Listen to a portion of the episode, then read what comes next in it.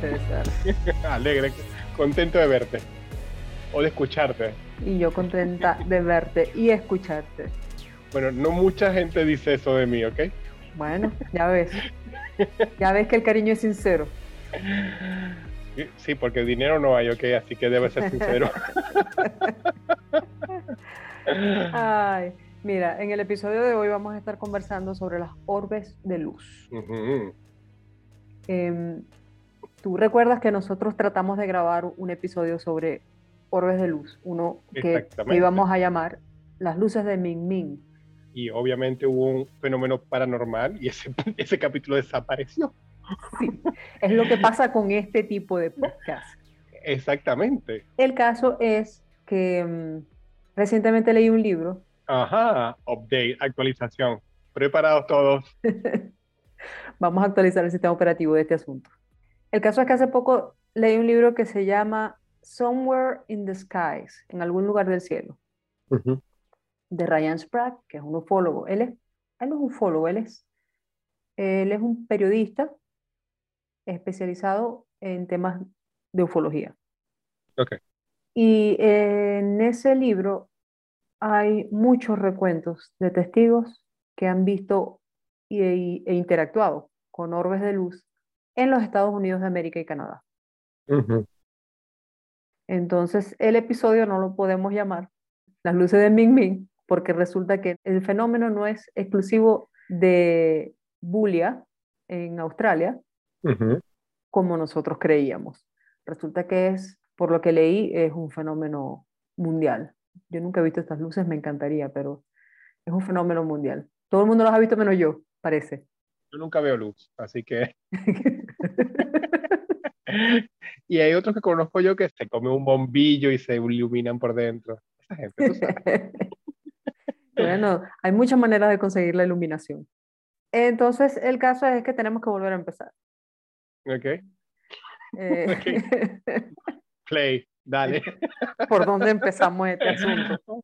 Bueno, yo creo que explícanos la base del fenómeno y por ahí nos arrancamos. Mira, Te escucho.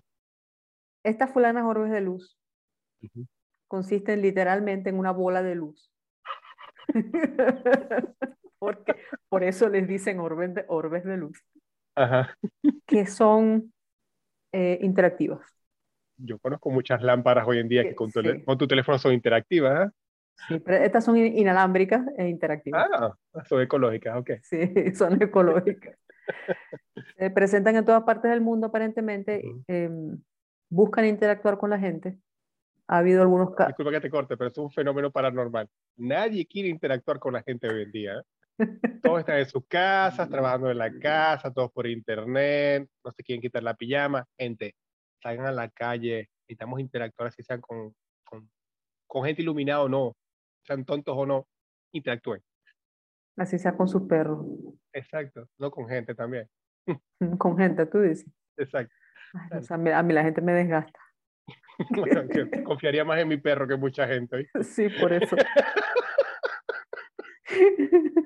Bueno, no entremos en detalle, no, no, no, vaya a ser que no, nos odien. no, No, pero detalle. bueno, cu- cuenta. Bueno, estas luces se presentan en todas partes del mundo, eh, se presentan de distintos colores, a distintas alturas, de distintos tamaños, y mm, algunas parecen agresivas, un poco, viol- eh, sí, agresivas creo que es la palabra, pero la mayoría parecen responder a algo que la gente ha descrito como curiosidad. Ok. La gente que las ha visto dice que mm, se acercan como para curiosear quién eres o algo así. Se acercan, miran, cambian de tamaño, cambian de color. ¿Tú recuerdas que cuando conversamos sobre las luces de Ming Ming en Australia? Tiene que aclarar, no fuimos a Australia a hablar de las luces. No. O sea, estuvimos hablando Ojalá, de las ojalá, luces. hubi- ojalá hubiéramos ido. Ya nos tocará. ya nos tocará. Pero no, lo que quise decir es que eh, el fenómeno de las luces de Ming Ming es en Australia. Exacto. No hemos ido a verlo, esperamos poder ir. Pero cuando conversamos sobre eso la vez, eh, la vez pasada, te comenté que había muchos testigos que decían que las luces aparecían y los habían perseguido por mucho tiempo Sí. a lo largo de la carretera. Exactamente. Eh, bueno, pasa lo mismo en Estados Unidos con estas luces. Y mm, me pareció un poco más interesante el fenómeno en Estados Unidos porque en Bulia, Australia, el lugar en donde se da es como en el medio de ninguna parte. Es un, lugar al sur de Australia que está mayormente deshabitado. El pueblo de Bulia es mínimo y las luces se presentan eh, un poquito retiradas del, propio pueblo de, de Bulia eh, en alguna zona del desierto. Okay. Entonces no está ni cerca de carreteras, ni de pueblos, ni, ni de nada. O sea que es una comuna de luces hippie, tan lejos, retirado. Totalmente, totalmente. Pero en Estados Unidos eh, los avistamientos se han dado dentro de la ciudad. Ah, wow. Dentro de la ciudad, en, en, lugares, ¿sabes? Adentro de una urbanización, en un callejón entre dos edificios. Ah, wow. Sí. Entonces, me pareció interesante que actualizáramos el dato porque eh, definitivamente, además de las luces de Ming tenemos que hablar de las orbes de luz eh, en el norte de América y, y, de las luces de Mafasca en, en España, en las Islas Canarias, que ahorita, por cierto, están nadando en lava. Sí, efectivamente hay muchos avistamientos de, fenómenos paranormales que incluyen eh, bolas de luces, formas iluminadas y eso. Y y mucha gente se pregunta qué es, y hay estudios que han tratado de, determinar qué genera ese tipo de fenómeno.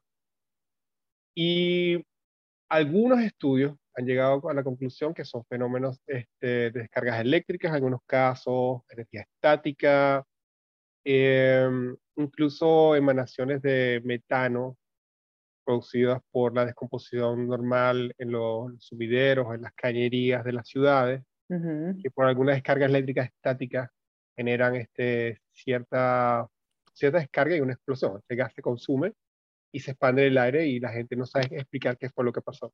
Mm. Y este, mm, si hay una explicación científica para muchos de estos fenómenos, en los cuales básicamente se ve este fenómeno. Son descargas eléctricas, estáticas, acumulaciones de gas, por descomposición orgánica, como lo dijimos hace poco incluso... Mm, energía piezoeléctrica, eh, eh, que, es la, que es la geofísica, la que, las luces estas que se ven cuando hay terremotos, como se vieron en, en, en, este último terremoto de México. Exactamente. Se iluminó el cielo como si hubiera una tormenta eléctrica y eran las luces geofísicas. De, ajá. Básicamente cuando las, las, placas tectónicas, bueno, las partes de, de, de, de, de, de roca están frotamos entre ellas, la presión genera una descarga de, de, de, descargas eléctricas. Sí. Y este, hay materiales que utilizamos para eso. Y hay muchos fenómenos también que están ligados a las descargas eléctricas y a la acumulación de gases de, de metano, como por ejemplo el relámpago del Catatumbo en la mm. zona sur del lago de, de, de Zulia, en Venezuela. No está comprobado que sea eso. Es una parte de las teorías también. Pero, hay muchas teorías, esa es una. Esa es una. Y este, lo cierto es que ocurre en una zona donde hay una gran concentración eh, de gases, porque hay una zona este, selvática, bueno, son, son, son muchos platanales, pantanos y esas muchos cosas. humedales. Exactamente. Pues, porque la otra teoría con el relámpago del Catatumbo eh, tiene que ver con eh, depósitos de uranio en esa ¿Qué crean que descargas por la radiación? Sí, por la acumulación de, por la emanación de la radiación y el choque de la energía radiactiva con, con las corrientes de aire de, distintos, eh, de distintas temperaturas. También hay una teoría que dice que eh, en esa zona convergen este, corrientes de aire, unas que vienen frías por un lado y otras que vienen calientes por el otro, y que cuando convergen en esa zona eh, generan el, Sí, bueno, realmente siempre, siempre no. La mayor, hay, ni siquiera la mayor. Hay momentos que se puede explicar científicamente con, a través de ciertos fenómenos, pero indiscutiblemente hay momentos en que no hay una explicación científica. Hay cosas que son difícilmente de explicar. Bueno, en, en, el caso de las luces de, de Ming en Bulia, eh, hay un, un científico eh, que, se, que prácticamente dedicó su vida a tratar de, de debunquear las luces y de probar que eran este, un, sí, que eran algo natural, que tenía una explicación científica sencilla, pero las explicaciones del Señor terminaron siendo más rebuscadas que, que las propias luces. Por supuesto. ¿Para qué lo vamos a hacer sencillo si lo podemos hacer complicado? Exactamente. Complicado es más divertido. Complicado siempre es más divertido. Ya por lo menos más que hablar. Por eso existe el Kama Sutra. Por eso existe el Kama Sutra. Porque ¿para qué hacerlo simple? ¡Bravo! Alguien que me comprende. E, e, esta parte la vamos a censurar, me imagino, ¿verdad? No. Ok. No. No, este, marcado, este, este, programa está marcado como explícito, no apto para menores de edad. Así que. Mm. Exacto, señor. Bueno, este señor, este señor, mira, se puso tan creativo una vez que, que en algún momento llegó a plantear que podían ser enjambres de abejas eh, bioluminiscentes, que habían tenido contacto con, algún, con alguna planta o alguna de algún hongo que no, eh, que, que, no existe y que él no sabe cuál Yo es. Creo que la teoría es que estas abejas se pusieron en contacto con alguna planta lucignógena y formaron tremenda partusa con un montón de luciérnagas y se fueron de rumba y ya sabes lo que pasa. Sí, especialmente porque en, en Bulia se ven las luces eh, normalmente de noche. Ah, sí. Yo no, he visto, yo no he visto una abeja volando de noche, no sé tú, pero... o sea, depende de lo que anda. yo supongo que ese era parte del planteamiento del señor. No sabe uno. Eh, en las luces de Mafasca, en, que son las luces que se ven en las Islas Canarias, España, esas ni siquiera las han estudiado. Esas, las únicas explicaciones que hay, que hay son los cuentos de viejas que corren por las islas y según la leyenda, pues son unas almas en pena que andan por la isla eh, buscando redención. Así que ahí no hay mucho que conversar porque, mira. Nosotros también somos almas en pena buscando redención. Sin duda. Sin ninguna duda. pero nos expresamos. Entonces nos quedamos presos eh, en las luces de Hesdalen en Noruega, porque son las únicas que tienen este, pues, observación científica. Sin embargo, así la, los resultados de la investigación, como, como me estabas explicando en una de estas conversaciones que tuvimos, y en el capítulo perdido, que pasa a los, a los expedientes X, sí. como estabas explicando, si hubo un proceso, o sea, si hubo una investigación estructurada con respecto a este fenómeno, Incluso... Todavía existe, todavía existe. Pero el gobierno, no hay, los resultados no son... Concluyentes, no. De hecho, tienen 30 años eh, observando las luces de Hesdalen y lo único que tienen son teorías. Es raro que, en 30 años no hayan podido explicar eso, porque eso es lo más que pasa en el matrimonio. Tú pasas 30 años con alguien y no, no sabes cómo explicarlo. después del segundo año. Ya no sabes cómo explicarlo. ni siquiera sabes cómo te casaste. en fin. Eh, las luces vegetales son, son muy curiosas porque son muy frecuentes. Eh, de hecho, en los 80, que fue cuando las empezaron a ver, eh, que eso es, eso es algo que llama la atención, que no es un fenómeno que siempre ha existido, sino que de pronto, en una época, apareció. Ah, wow. Entonces, ¿sabes? Si fuera un fenómeno geofísico, uno, uno, diría, bueno, es que las placas, ah, pero es que no placas. Mira, de las luces de Hesdalen sabemos eh, que siguen un patrón uniforme, que son frecuentemente eh, de tres colores, que son rojas, blancas o amarillas, que se mueven en distintas direcciones y que a veces aparece una y esa sola se divide en distintas luces. Pero el caso es que después de unos años de que las luces seguían apareciendo y que nadie sabía lo que era, eh, decidieron poner una estación de observación permanente. Okay.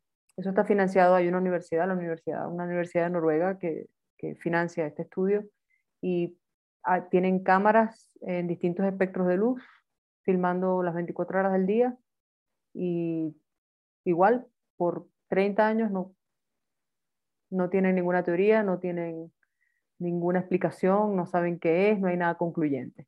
Pero ellos se han acercado hasta el punto, en el lugar donde las, luces son generadas. En ninguna parte, en ninguna parte he leído que alguien haya ido hasta esa colina en particular, en el valle de Hesdalen, de Noruega, en donde las luces aparecen. No he leído nada al ¿No respecto. parece como absurdo? Me parece re absurdo. Yo hubiera ido allá con un paraguas para ver Claro. dónde, dónde- dónde es que van a caer las luces. Exacto. ¿Qué es? Algo tiene que ser, porque Yo no entiendo cómo una universidad presta, pone una estación de observación durante 30 años, financia un proyecto y no hay nadie que haya ido hasta el punto de decir qué es lo que pasa. al menos nadie que haya ido haya visto y haya dicho algo públicamente o que no haya vuelto, bueno, no sabemos. No, no, Sí, no, hay no. que- hay, que, hay, ponerle como drama. La gente fue y nunca volvió. Sí, bueno. Al parecer ellos, ellos tienen una teoría súper, súper, súper loca Por supuesto. que tiene que ver, que tiene que ver con un ion radioactivo que hay en algunos cristales de algunas rocas, eh, que puede ser que quizás tal vez haya en ese valle y que con el- los cambios de temperatura, el roce, el polvo y etcétera, etcétera, etcétera, entonces genere una luz. En, en el libro de Ryan Sprague leí un recuento de un, de un marino retirado, este, un Navy SEAL, que un día eh, él, vi- él vivía en esa época eh, cerca de uno de los lagos del centro de Estados Unidos. Sabes que alrededor de los lagos del centro hay muchísimos avistamientos de mil millones de cosas inexplicables Ujú. todas.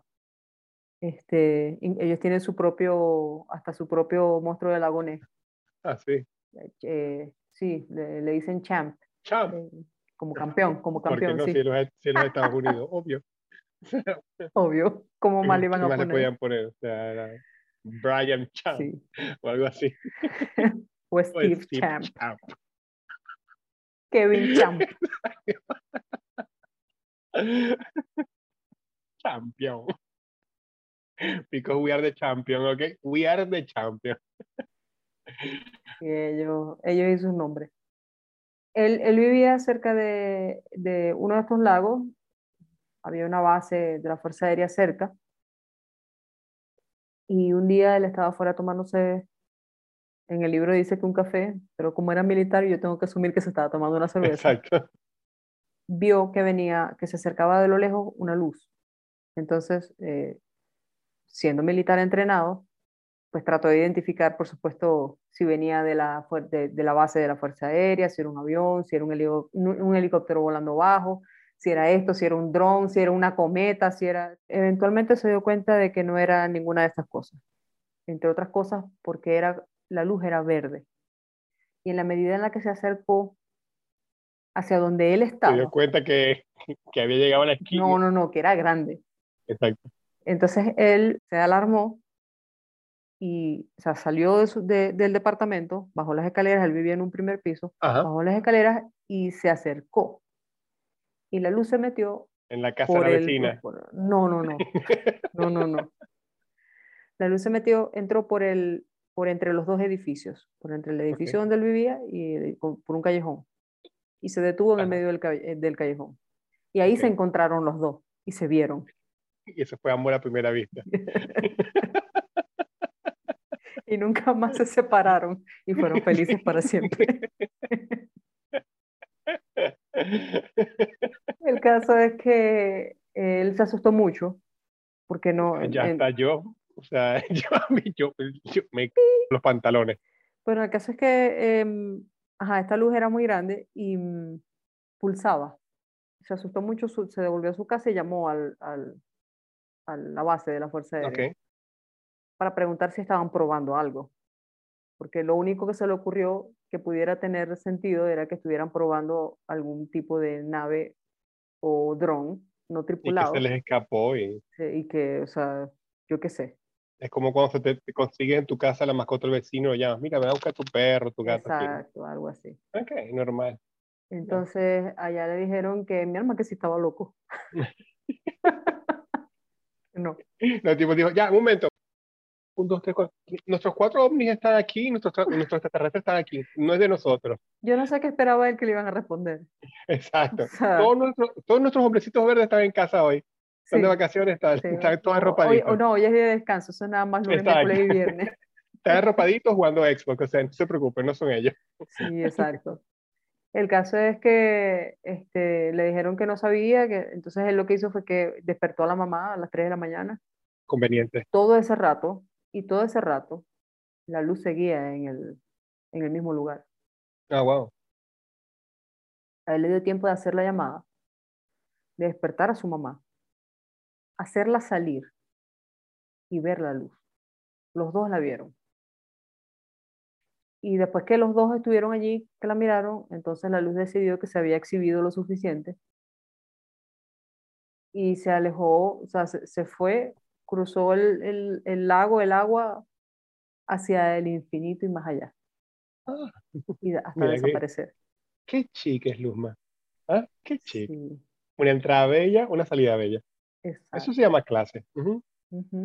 Hay un caso también en los 70 de un señor que vivía también, un señor de mucho dinero, que vivía en una especie de isla privada. No es realmente una isla, o sea, se le dice una, o sea, es una isla, pero quiero decir, no es una isla como del Caribe, sino que vivía como en un islote en medio de un lago o algo así. Y mm, un día llegando del trabajo, consiguió una luz anaranjada en el jardín de su casa. Normal. Como llegué a la casa y digo, este niño perdido de quién es, así normal. Exacto, sí. Entonces él, eh, por supuesto, trató de entrar, de, de, buscar que saliera la esposa, tal, no, no hubo chance. El día siguiente, más o menos a la misma hora, tres luces aparecieron en el frente de su casa. Ok. Y esas sí, esas sí las vieron todos en la casa. Ok. Entonces él decidió que era momento de llamar a alguien para que fuera a ver qué, qué estaba pasando. Entonces llamó a unos investigadores de estos paranormales, no sé qué tan serios son, y el caso es que ellos decidieron que en un día eh, en particular iban a ir con todos los equipos, con todas las cámaras, con todo, iban a poner una base de operaciones en el medio de un, un área abierta que había frente a la casa. Ok y iban a esperar ahí por unos días a ver qué pasaba. Okay. El día que llegaron, antes de que pudieran bajar las cámaras de la, de la camioneta, que le pusieran las baterías, que las prendieran, que las cargaran, las luces aparecieron, aparecieron las luces. Por supuesto. Por eso es que esa es la misma método para tener la, la, foto del, del Bigfoot, de borrosa. ese caso es muy interesante porque hay un montón de cosas que son, que están como demasiado bien sincronizadas como para ser casualidad. Y de hecho, la persona que investigó el caso tiene la teoría de que esas luces no son ni extraterrestres, ni de otra dimensión, ni de no sé qué, que eso es algo hecho por el hombre que ella no sabe qué es, pero que se planificó que ellos lo vieran. Claro. Para crear un boom, noticias. Para crear una noticia, para crear un rumor, para crear la idea de que algo existe que no existe, para crear, ¿sabes? Para, para, para no sabemos, no sabemos, porque al final todas estas teorías conspirativas de, de, operaciones secretas del gobierno y tecnología secreta y avanzada, yo que sé que tienen los gobiernos, no sabemos por dónde van. Hay que tomar en cuenta también que lo cierto es que es una práctica muy corriente en que organismos, gobiernos, lo que sea, crean tácticas de distracción. A veces cuando hay un gran acontecimiento de un país y necesitan desviar la, atención del público, de las masas, crean otra noticia eh, que llame la atención y desvíe toda la atención de los medios hacia ese lugar mientras terminan que, que todo el escándalo, todo el problema pase y se, se enfríe. Y eso es otra cosa que hay que tomar en cuenta con este tipo de, de avistamientos, que siempre hay, o sea, las posibilidades son infinitas en realidad. De lo que puede ser. Ah, de lo que puede ser. Podemos decir un fenómeno paranormal porque es emocionante, wow, qué cool, mira esto y tal, y la gente gusta hablar, pero lo cierto es que puede ser desde un fenómeno natural, puede ser una patraña montada por un grupo de gente, puede ser una broma de alguien. Sí. Y hoy en día con la utilización de drones es tan fácil hacer un, un, objeto volador. Sí, sabemos que, que las luces de Gedalen no son drones. A, a, la investigación se le aplicó el método científico y hay una... Y, hay una Siguieron un protocolo. Sí, ellos siguen un protocolo y tienen un punto de observación y se observa las 24 horas y se supone que sería el colmo que sean drones y que ellos tengan 30 años mirando drones, ¿sabes? Con lucecitas.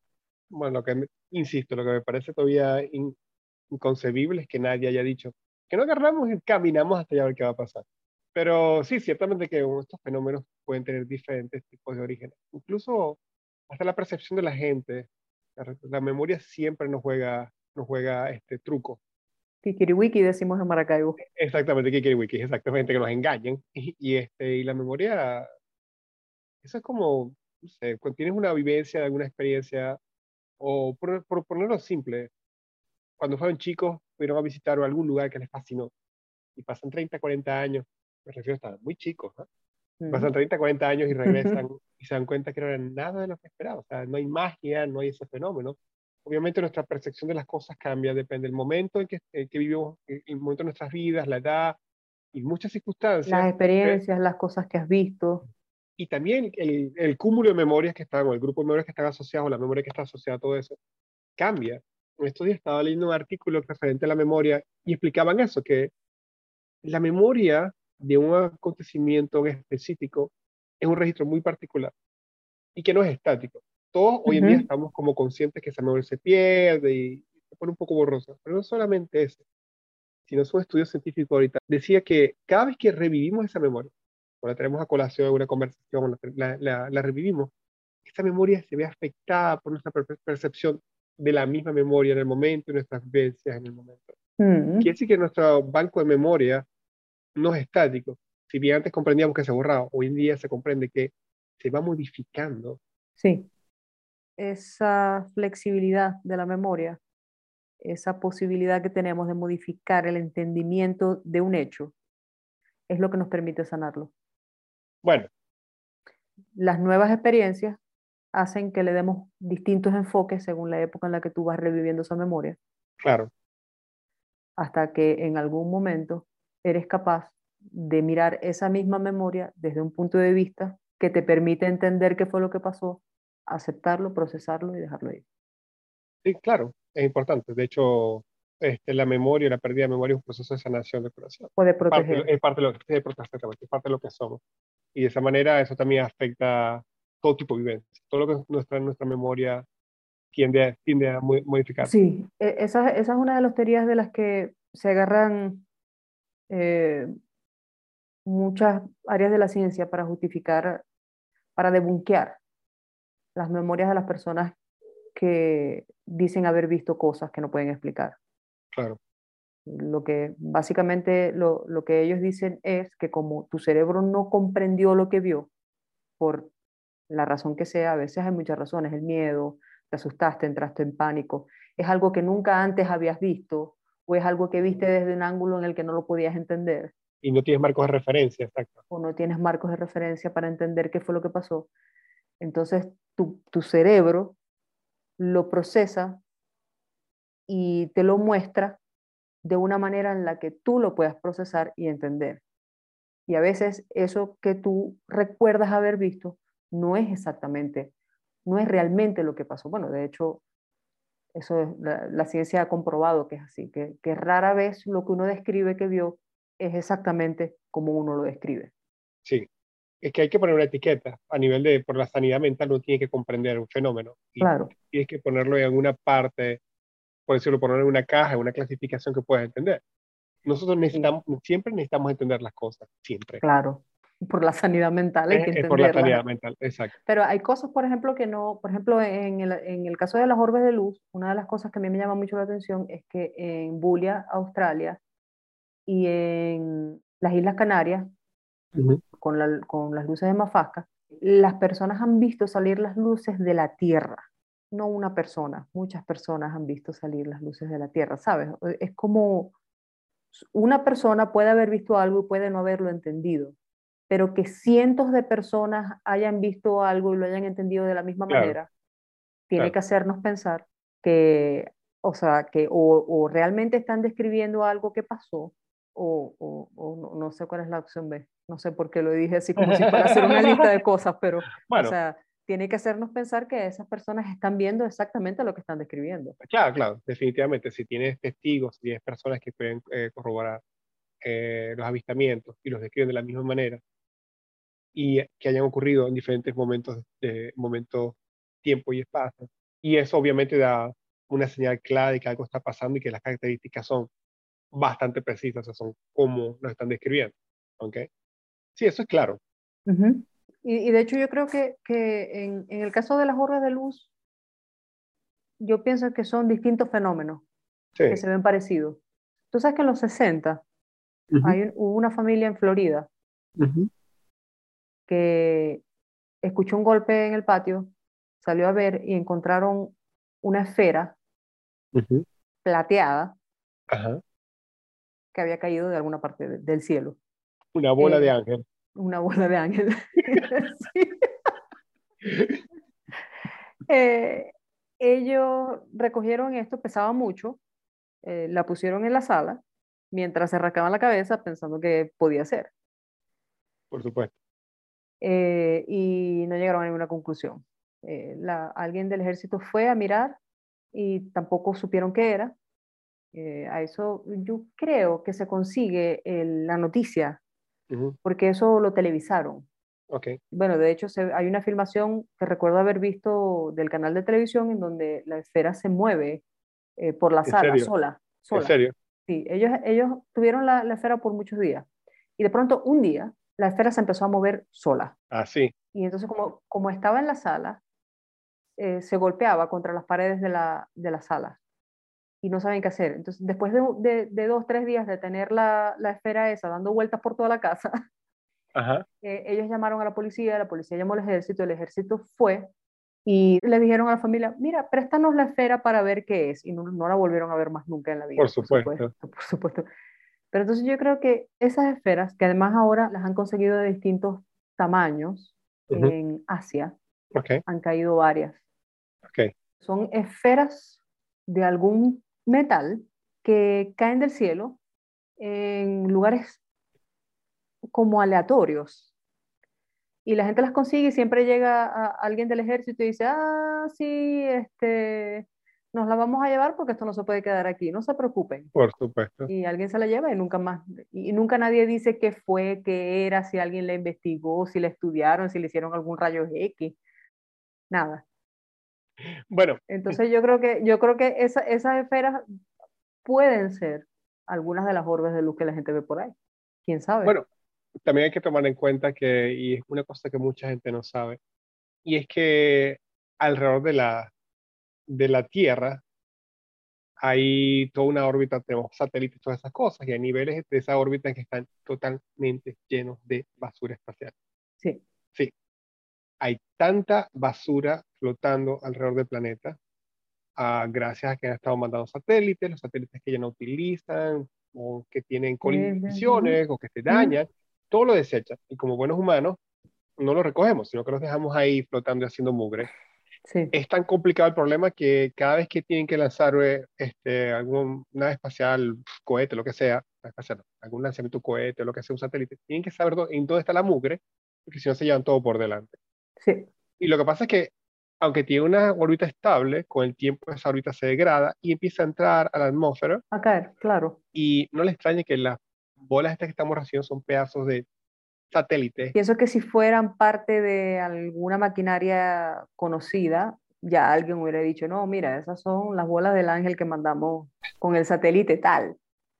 Y entonces están reentrando porque eso quedó como basura espacial y qué sé yo pero la verdad es que nadie reconoció. Y además lo que llama la atención es la diferencia de tamaños. Algunas son muy grandes y otras son muy pequeñas. Algunas son hasta de un 80, de un metro 80, dos metros. Claro, que, es y la, de, la que esta familia encontró en el patio de su casa era como de 40 centímetros o algo así. Sí, lo, que, lo que es interesante es que se mueva sola. ¿okay? Aún así, hay tanta tecnología militar que no conocemos. Una vez alguien me dice, me decía, mira César, la tecnología militar que, que es abierta, que es liberada al uso público, es una tecnología que para el uso militar ya tiene 50 años atrás. Eso es lo que se ha dicho hace mucho. O sea, una vez escuché a alguien, todavía me costó creer, me contaba que trabajó en proyectos y que ya el gobierno de Estados Unidos, según lo que entendí, en los 70 ya utilizaba sistemas de comunicación celular. Sí, claro. Para cuestiones militares. Y me parece asombroso porque los celulares empezamos a tener, bueno. En los 90, ¿no? Sí, en los 90 bueno, estamos hablando de 20 años de diferencia en tecnología. Es muy posible que toda esta tecnología, bueno, todos estos objetos que conseguimos que caen del cielo, no todos, pero una gran parte de ellos sean simplemente basura, cosas que estaban probando. Sondas militares, materiales, ¿me entiendes? porque todos sabemos que, que cada vez que una cápsula entra de, regreso o un transbordador entra de regreso a la, a, la, a la Tierra, la fricción con el aire crea altas temperaturas, por eso que tienen una capa de cerámica que las protege, tienen que estar en cierto ángulo y todo el rollo para que no se incendien. Y quién sabe están probando materiales. Mandarán una zona que bombardeará una cantidad de materiales a rastrear la cantidad. De... Y, y es, muy, es muy posible porque a mediados de la década de los 20, de 1920, ya había una persona que, que, había avanzado muchísimo en la investigación sobre antigravedad. Entonces, ¿sabes? Si estamos hablando de 1920, creo que es 26, 29, algo así. Ruso, ¿Un científico ruso o alemán? norteamericano. Ah, sí, imagino. Norteamericano, Townsend Thomas Brown. Bueno, de hecho, él pasó su vida tratando de vender el, eh, sus investigaciones y... Nadie le prestó atención. Nadie le puso atención. Algunos conspiradores dicen que no le prestaron atención porque ya el gobierno tenía tecnología antigravedad. Claro. En esa época, estamos hablando de 1929. Entonces, imagínate por dónde va el asunto. La, pregunta que uno se tiene que hacer es ¿por qué seguimos usando aviones a gasolina? Ah, bueno, y eso son preguntas más complejas. Esa es otra conspiración. Esa es una conspiración distinta. Exacto. Pero no, sí, hay mucha tecnología que no conocemos y atribuimos estos objetos y estas cosas, tantas cosas que no conocemos. Mm. Y tenemos que tener en cuenta que, que, que una esfera que caiga en, en, el patio de tu casa ya es impresionante, pero aún así siempre explicaciones claras sobre, sobre, sobre el fenómeno. Casi siempre se pueden explicar. La, la, mayoría de las cosas que caen del cielo uno las puede explicar. Pero aquí hablamos de lo que no se explica porque de eso se trata. hay que quedar en duda y hay que pasar toda la noche rascándonos la cabeza qué fue lo que dijeron estos dos locos. porque de eso se trata. Misterio. Otra cosa es que mm, con respecto a los fenómenos, mucha gente reporta avistamientos que tienen grabados. Esto si tienen pruebas en video, tienen pruebas con cámaras fotográficas, y empiezas a ver las fotografías y ves un montón, un montón de puntos de luces que se mueven. Y yo las he visto, son bien interesantes. Y haciendo una investigación sobre el asunto, muy serio el César investigó algo. ok. ¿Qué encontró el César? El César, que es tan andariego, le gusta leer cosas científicas que no lo llevan a nada. este, muchas de estas cámaras, de hecho, las cámaras de video que tenemos tienen un filtro, normalmente un filtro para, para filtrar la luz infrarroja. ¿Ok? Y básicamente lo que ocurre es que las cámaras fotográficas, las cámaras de video, pueden captar cierto rango de luces, de luz que nosotros, hacia el lado infrarrojo, si no me equivoco, y este, que obviamente nosotros con nuestro ojo natural no vemos, naturalmente no podemos ver. Y a veces vemos objetos que reflejan ciertas frecuencias infrarrojas, que no lo vemos con el ojo, las cámaras lo registran. Y es muy normal que tomes una foto y veas muchos puntos flotando en el aire y a veces son partículas de polvo. Sí. ¿Ok? O son concentraciones de, o son reflejos en el lente desde cierta frecuencia de luz que el humano no ve, pero que han registrado en la película o en el, en el, video. Y la gente hace mucha bulla con estas cosas y a veces ve una mancha que se mueve y a veces son insectos que reflejan frecuencias de luz que no percibimos naturalmente y se, agarran, y se agarran de esto para hacer un gran boost. Ah, mira, este fenómeno y tal. Sí, es un fenómeno que no he explicado porque la gente no sabe eso, pero, pero no necesariamente son cosas paranormales. Exacto. Entonces, a veces la gente se deja llevar por la emoción y, son menos objetivos. Ojo, quiero decir, yo creo que siempre, siempre firmemente que pasan infinidad de cosas que están muy lejos de nuestra comprensión. Sí, sí. Lo podemos llamar como quieran, religión, milagros, paranormal, como quieran. Yo no, yo pienso que hay cosas infinitas que van mucho más allá de nuestra, comprensión y no me cierro nada de eso, pero también es divertido ser objetivo de vez en cuando. Y bueno, trato de no, de no, de no darle mucha candela, de, de iluminar mucho las cosas sin antes tomar un ojo muy, muy crítico y observador, hasta donde se puede pero definitivamente hay muchos fenómenos que, volviendo al caso, no se pueden explicar. Hay gente que, comenta ver masas de aire, de, luz, que se mueven a gran velocidad en sembradíos, cosas como esas, y no lo pudieron explicar. Son personas que lo vieron y dijeron, eso pasó en este lugar y esta luz pasó de aquí hasta allá, hizo esto y lo otro, y aún así no hay forma de explicarlo. Sí. Y, y yo pienso que la desclasificación del gobierno norteamericano sobre el estudio del fenómeno ufológico totalmente pone en tela de juicio todo el ataque a los testigos por décadas. Por décadas se descalificó a los testigos que decían haber visto naves, objetos voladores no identificados, eh, hombrecitos verdes, lucecitas, llámalo como lo quieras, lo que sea que hayan visto. Y siempre dijeron no, esa persona, eso no fue lo que vio, eso era gases de pantano, eso era metano, eso era, eso era un avión, eso era Venus, eso era, eso era la luna.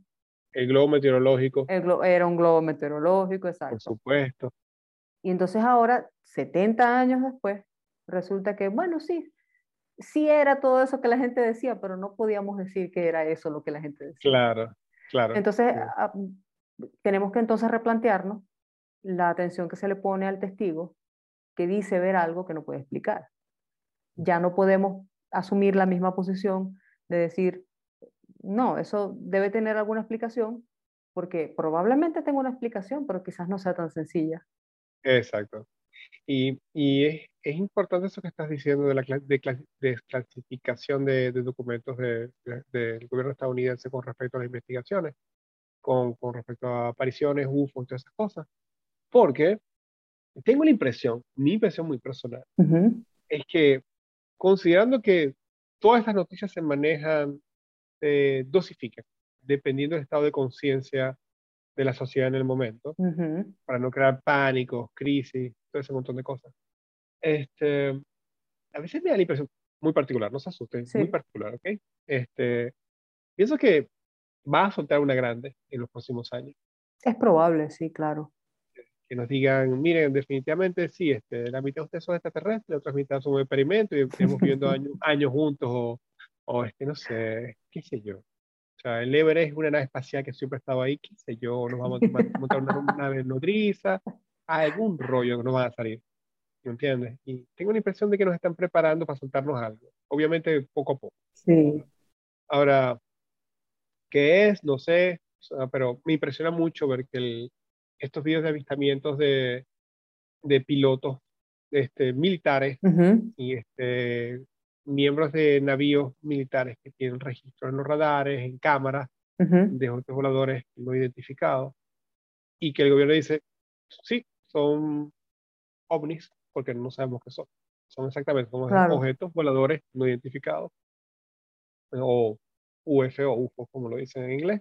Hay muchas teorías con respecto a a qué son estos objetos voladores no identificados con respecto a la tecnología que pueda o no tener algún gobierno, con respecto a, no sé, los niveles de conciencia, el New Age. O sea, esto, pues. esto es un asunto que se ramifica para lugares inesperados, digámoslo así.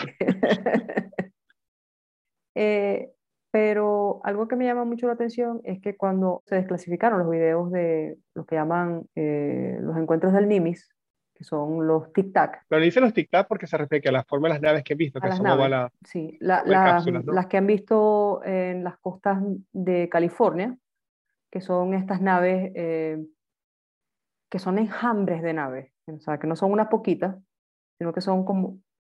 Son... no, es el tipo, no es el tipo este que está en California volando con un jetpack, ¿no? No. no, ¿Viste noticias? Sí. hay un tipo, avistamiento, un tipo que está volando como a 8.000 pies, 10.000 pies, en un jetpack personal y los aviones comerciales lo han visto el tipo pasando como, ¡Ey! ¡Pasó!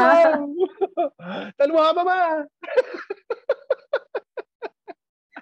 Clase loco. Imagínate hacerte una máquina voladora en, en, el jardín, o sea, en el garaje de tu casa y empujarte 9000 pies de altura. No, no, no, no, está loco, Está loco el remate. Pero, o sea, ¿tú, ¿tú no has escuchado la grabación de los pilotos? No. O sea, es demasiado, da demasiada risa porque eh, hay una grabación en particular que escuché del piloto que dice, eh, este es el vuelo tal, torre de control. Eh, tenemos algo en tal dirección, hay tráfico. Y la torre de control le dice, no, no hay tráfico, ¿por qué? ¿Hay algo en su campo de visión? Bueno, no sé cómo decir esto. acabo de ver pasar algo muy cerca del avión. Eh, ¿Puede describirlo? Pues parecía un hombre. Típico hippie californiano. Digo, oh, se formó un porro y. sí. Vamos a volar. Mira, este, y se montaron en el garaje, se montaron sus rockets y ahí te voy. Lo están buscando. Lo están buscando para meterlo preso. Eso es súper ilegal. Eh, detuvo los vuelos, en, en, una oportunidad detuvo todos los vuelos del, del, Aeropuerto Internacional de Los Ángeles. ¿eh? Frito mental que se respeta, se da con todo. Como el pana este que se robó un avión que no sabía ni volar, no sé cómo era el rollo, se voló un avión así comercial, no tenía pasajero ni nada, como que estaba pasando un episodio duro en su vida, él decidió volar, se robó el avión, lo despegó y todo, no sé si tenía licencia o no, no sé cómo fue el rollo, no era un piloto ni siquiera, era un técnico. Voló, voló, voló, voló y sabía que lo iban a meter en cana cuando aterrizara. Y decía, simplemente se lanzó en pica y se estrelló. Así nomás, con tu avión. Bye. Se dio con todo, te digo. Porque hay, hay, un caso de un adolescente que se escapó de su casa, fue al aeropuerto, se robó una avioneta. Una avioneta, exacto. Aterrizó en las Bahamas, creo. Una cosa así como e, Ese, él sí sabía lo que estaba haciendo. Aterrizó en las Bahamas. Pero, pero sí, eh, definitivamente escuchar a un gobierno como el de los Estados Unidos admitir que han tenido avistamientos de objetos voladores no identificados es grande, tiene un impacto inmenso. Eh, sobre todo porque ellos tienen 70 años negándolo, porque hay otros, hay otros países, eh, el Reino Unido desclasificó eso hace años. Así. Ah, y Chile y Brasil tienen asignados, o sea, tienen, hay un departamento de la Fuerza Aérea que se encarga de estudiar los casos de objetos voladores no identificados y la información es abierta y pública. Pero en el caso de Estados Unidos, ellos tienen 70 años diciendo que no, que, o sea, que todos los demás países están locos y todos los que dicen que han visto eso están locos también. Exacto. Entonces, que admitan que finalmente que sí, que sí existen y que ellos tienen 70 años estudiándolos es como es fuerte, sobre todo porque acabaron muchas vidas y muchas carreras para negarlo. Para negar, exactamente, sí. sí ya sabemos cómo es el asunto de la ética con los gobiernos. Sí, em, lo que te quería comentar sobre los tic-tac, por cierto, que ajá, déjame retomarlo durante los encuentros del Nimitz, que es el más famoso porque hubo, hubo dos encuentros importantes con los tic-tac. Las dos veces estaban haciendo ejercicios militares cuando los tic-tac aparecieron. Y en el caso del Nimitz, el que estaba, la persona que estaba eh, siguiéndolos por radar llegó a decir que en algún momento parecía que estaban lloviendo UFOs. Wow. Y parecían unos tic-tac. Lo que me parece interesante de eso es que la tecnología parece que existe y está patentada. Ah. Y tiene esa misma forma. Hay una tesis de ingeniería, eh, no me acuerdo cómo se llama la carrera, en aeronáutica. Aeronáutica. Ah, exacto. En Venezuela, ah, en Venezuela hay una tesis del 74 o del 76, no lo recuerdo, en donde se plantea esta tecnología y la tesis tiene los diagramas de cómo funciona. ¿En serio? Sí, y funciona por electrogravitación, que es la misma tecnología que estaba investigando Townsend T. Brown en 1929. Oh, wow. Sí, él descubrió que si tú agarrabas una pieza de metal y le ponías electricidad, la pieza de metal perdía masa. Uh, ¿En serio? Si tienes una pieza de metal y y le aplicas electricidad, pierde masa. Pierde masa, pierde peso. ¿Y es porque los, electro es porque los electrones se van con algo? Eh, claro, eh, lo que sucede es que el movimiento de las partículas cargadas transfiere su impulso a las partículas neutras de eh, su alrededor, distribuyendo el peso. Esto no es exactamente antigravedad, pero el efecto es bastante parecido. Ah, ok. Es como los impuestos, entre más te suben los impuestos, más repulsión. Exacto. Es algo así. Pero el caso es que la tecnología existe y de hecho la, la patente existe. Ah, wow. Entonces, estas cosas, el asunto de, que podamos tener tecnología hecha por el hombre que luce como tecnología extraterrestre, pues es totalmente posible, porque de hecho esta tecnología está patentada. La tecnología de los tic-tac. La gente se empeña en decir, hace poco, eh, yo no me engancho, pero hace poco en Twitter eh, yo traté de explicarle a una persona que la tecnología de los tic-tac está patentada, que pueden mirar la patente y se van a dar cuenta de que la patente explica cómo funciona, cómo vuela, eh, cómo hay que construirlo. Te ganaste, un enemigo gratis. Sí. pero, pero, ¿sabes qué? Es gracioso. Él está convencido de que la tecnología es totalmente extraterrestre. Lo cierto también es que siempre queremos creer lo que queremos creer. Sí, claro, se, se llama sesgo de opinión.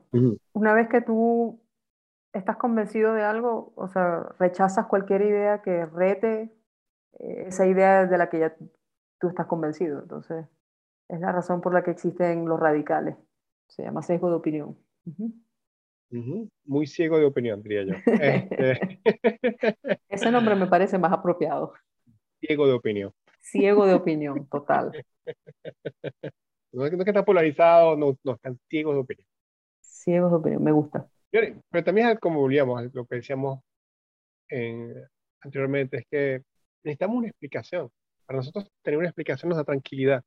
Hmm. Sea absurda, sea comprobado o no, necesitamos una explicación, necesitamos definir las cosas, porque de lo contrario no, no, no tenemos tranquilidad. Cierto. Y eso obviamente crea mucha polémica y mucha división momento de la discusión, de la discusión de ciertos aspectos como este. Mm. Sí, es complejo porque está toda la parte del fenómeno, del fenómeno como tal y toda la parte del fenómeno social o psicológico y cómo reaccionamos como, como, humanos con respecto a la, a, la, experiencia. Sí, el caso es que no sabemos en qué consiste el fenómeno de las orbes de luz, ni de las luces de Ming Ming, ni de la luz de Mafasca, Nada. Nada. No hay ninguna y La, y la gente mm. tiene un ciego de opinión, eso sí estamos claros. la gente tiene un ciego de opinión, sí. Y está convencida de, que, de que esas cosas son totalmente de otro mundo, de otra dimensión, de otro... Pero hasta, que, no, hasta que no tengamos alguna evidencia no, no podemos asegurar que sea una cosa o la otra. A mí, cualquiera, a mí cualquiera de las opciones me parece posible. Es más, me, todas me parecen posibles al mismo tiempo yo creo que eso es una posición tuya muy, muy, amplia. La mía es muy sencilla. Yo no quiero que demuestren nada, porque si después, no, después si demuestran algo, tenemos de qué hablar ni tú ni yo. sí. Bueno, este, hasta, aquí el de hoy. Hasta aquí nos trajo el río. Después de esta conversación tan misteriosa y sin sentido, sus interlocutores se despiden en el control, Madame Lulu. Y de este lado, César. Y pues te la dejo. ¿Qué tienes que decir antes de despedirte? Recuerden seguirnos en nuestras redes, revisar nuestro Patreon para que muy pronto tengan acceso a un contenido muy especial, exclusivo para los miembros de nuestro Patreon. Exacto, porque tenemos cuentos inéditos, inéditos. secretos. Sí, vienen cosas buenas y vienen y, y, y algunos tras cámaras. Está, exactamente. Esas cosas que no podemos mostrar en público, pero parece que no, no vamos a arriesgar. También tenemos, tenemos testimonios de, de, acontecimientos, historias, gente de, de primera fuente. Gente que conocemos directo y que tienen buenas historias que contarnos, de avistamientos, de fenómenos y experiencias que son, son bien interesantes y que fueron vistos por una o, más, o varias personas al mismo tiempo. Así que les dejamos esto. Gracias. Chao, se les quiere a todos.